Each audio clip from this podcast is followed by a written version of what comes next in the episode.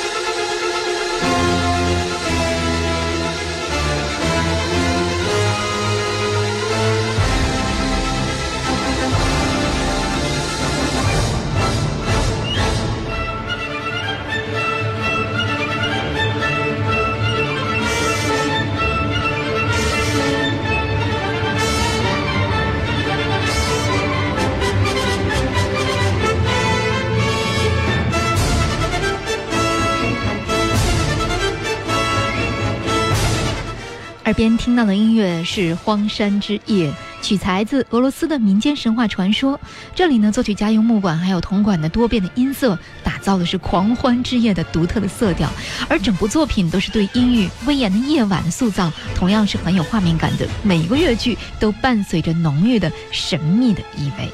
那今天和你一起来分享的就是四月十六号到十七号，马林斯基交响乐团和马林斯基合唱团在指挥大师杰杰耶夫的带领下，来到国家大剧院，为我们集中演绎的俄罗斯作曲家穆索尔斯基的管弦乐还有歌剧的经典作品。那这呢，也是杰杰耶夫和马林斯基交响乐团第六度以全集的形式，为国家大剧院的观众展示俄罗斯丰富音乐的丰富还有规律。那我们今天所听到的音乐，都是在这两天的音乐会上将会演出的。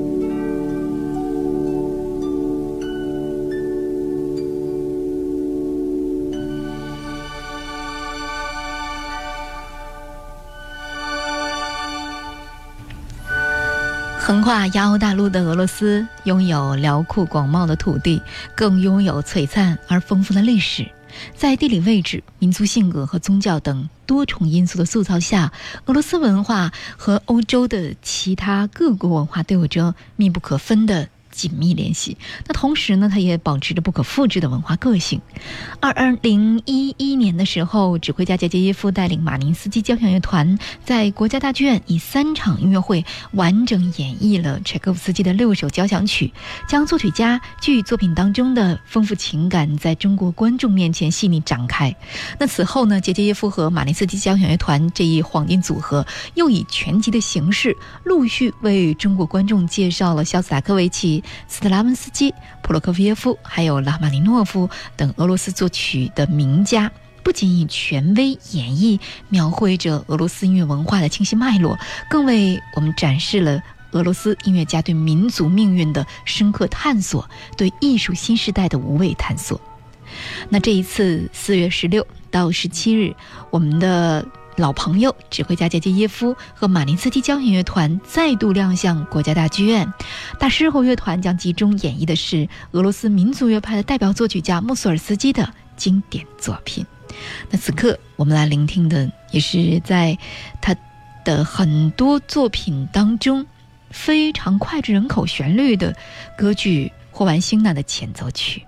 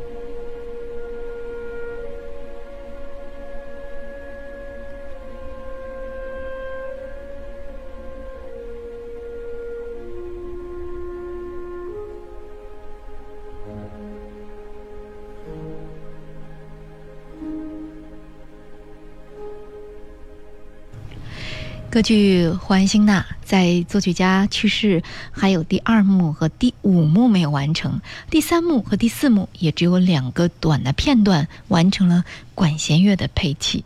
遗留的创作工作是由里姆斯基科萨科夫来续写完成的。一九五八年，作曲家肖斯塔科维奇根据莫索尔斯基在声乐谱上的提示，对全剧的乐谱进行了细致的修订，形成了今天我们所听到的成熟的版本。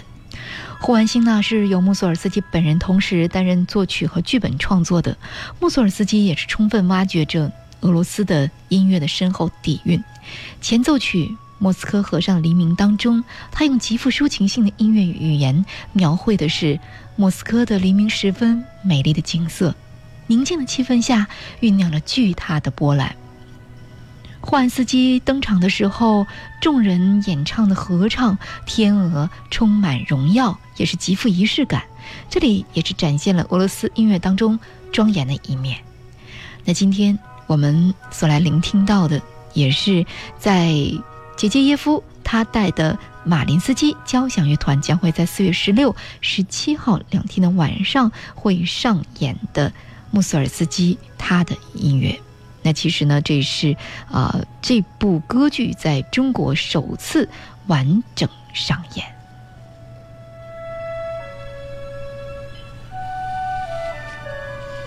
在这里要特别说明一下，就是歌剧《霍安星娜》演出时长是在四个小时左右，所以呢，四月十七号当晚的音乐会将提前到晚上七点开演。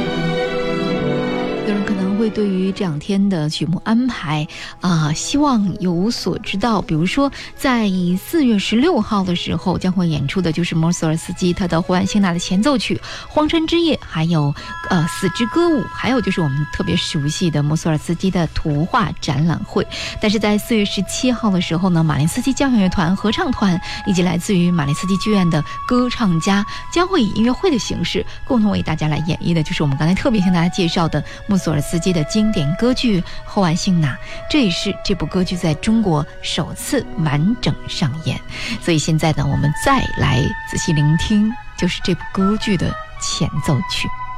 莫索尔斯基，他的艺术生涯当中占有重要地位的歌剧创作，他一生一共创作了五部歌剧。但是由于作曲家本人只有四十二岁就逝世了，所以呢，这五部歌剧作品在他去世前都没有完成。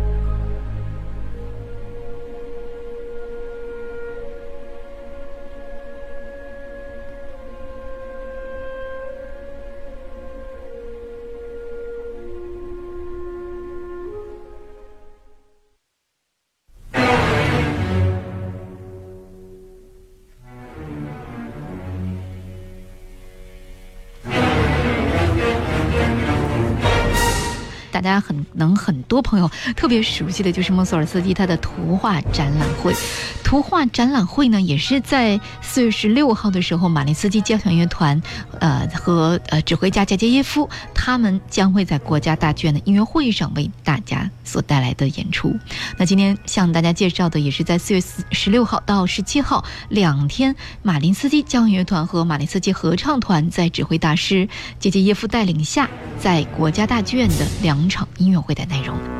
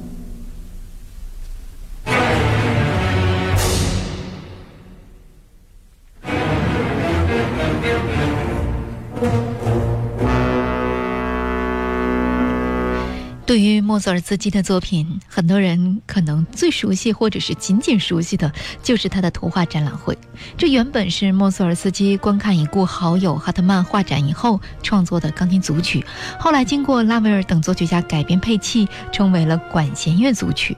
莫索尔斯基在这套作品当中，用听觉塑造视觉，用音乐连接绘画。那这种强调通感。着重色彩的音乐创作方法和印象派的音乐有着极为深刻的联系。今天我们之所以一直在聆听的是穆索尔斯基他的作品，是因为在四月十六号到十七号，马林斯基交响乐团和马林斯基合唱团将在指挥大师杰杰耶夫的带领下来到国家大剧院，再次为我们来演绎俄罗斯作品。当然了，这也是这次同样是以专辑的形式，也是以全集的形式来演绎的俄罗斯作曲家莫索尔斯基他的管弦乐还有歌剧经典作品。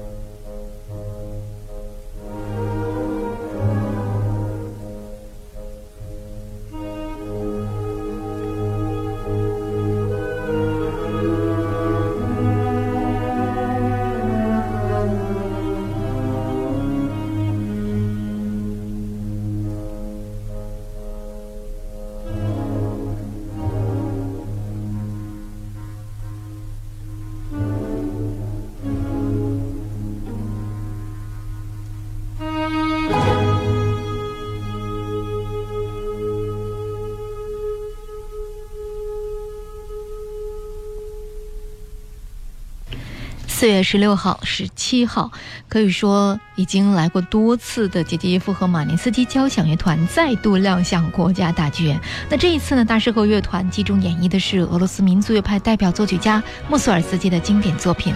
莫索尔斯基出身庄园主家庭，童年时期的乡村生活。也是对穆索尔斯基的艺术道路产生了深远的影响，所以他的音乐作品也是饱含着对俄罗斯乡村还有俄罗斯传统音乐的深情。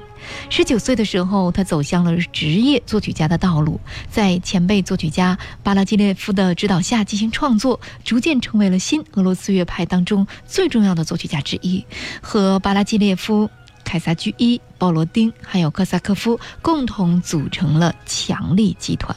在音乐创作当中也是扎根俄罗斯民族音乐，同时他还大胆的探索色彩在音乐当中的独特魅力。那这。一种非常有创新思维的创作道路，对后世的作曲家产生了极大的影响。比如像德彪西、像拉威尔，都是以色彩见长的印象派作曲家，以及亚纳切克、肖斯塔科维奇、普鲁科夫耶夫作曲家，都是对穆索尔斯基的创新精神极度的推崇。